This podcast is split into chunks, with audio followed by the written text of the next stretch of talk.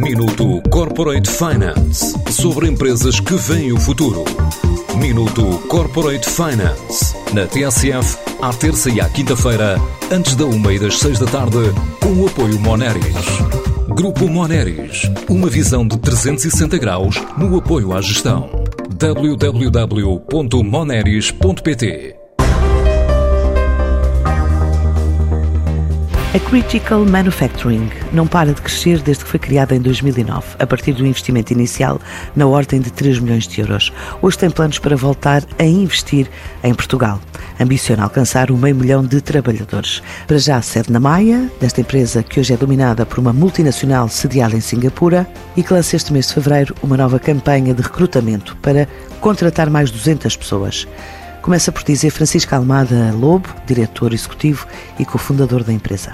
Eh, nós temos cerca de 300 pessoas, 300 engenheiros hoje eh, a trabalhar eh, a partir daqui da zona do Porto, da zona da Maia. Contratámos cerca de 100 engenheiros durante o ano de 2021 e o nosso plano é um plano de crescimento com mais 200 contratações durante o ano de 2022. Porquê? Porque quando nós vendemos para empresas de grande dimensão com múltiplas fábricas, pois nós precisamos de, grandes, de grande número de equipas de engenharia para conseguir fazer esses projetos de implementação desse software nessas fábricas.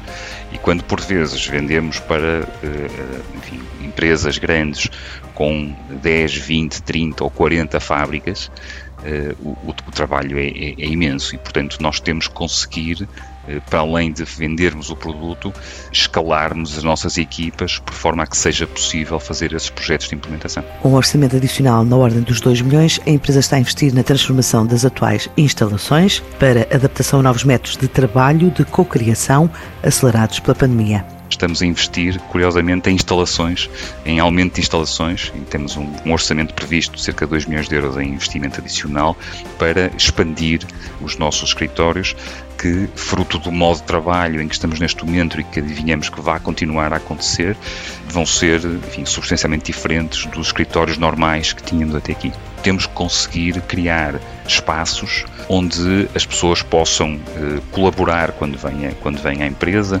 onde possam ter as reuniões do grupo, as reuniões de planeamento, a procura de novas soluções e de criar novas ideias, e isto tem que, tem que haver estes espaços diferentes, digamos assim, para permitir uh, que esse tipo de colaboração e esse tipo que costumamos chamar de cocriação uh, aconteça. Esta empresa quer ainda continuar o processo de expansão focada na Europa, Estados Unidos e Ásia, onde se concentram mais de 90% dos clientes. Os nossos principais clientes estão então em três grandes polos. Primeiro, o polo europeu, que significa centro da Europa, Alemanha, sobretudo, e países nórdicos. Ultimamente também o Reino Unido, fruto do Brexit, eventualmente a também crescer do ponto de vista de, de negócio, mas portanto são estas as áreas principais uh, no mercado europeu. Depois temos um polo crescente muito importante nos Estados Unidos, sobretudo ligado às empresas de semicondutores ou de grandes grupos de fabrico de dispositivos médicos.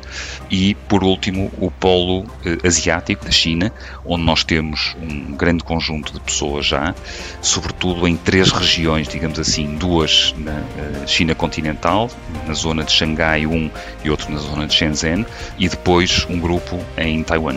A Critical Manufacturing fechou 2021 com um volume de 35 milhões de euros e em 2022 espera crescer mais 60% e alcançar os 53 milhões de faturação.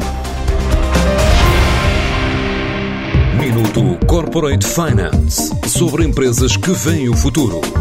Minuto Corporate Finance na TSF à terça e à quinta-feira, antes da uma e das seis da tarde, com o apoio Moneris. Grupo Moneris, uma visão de 360 graus no apoio à gestão. www.moneris.pt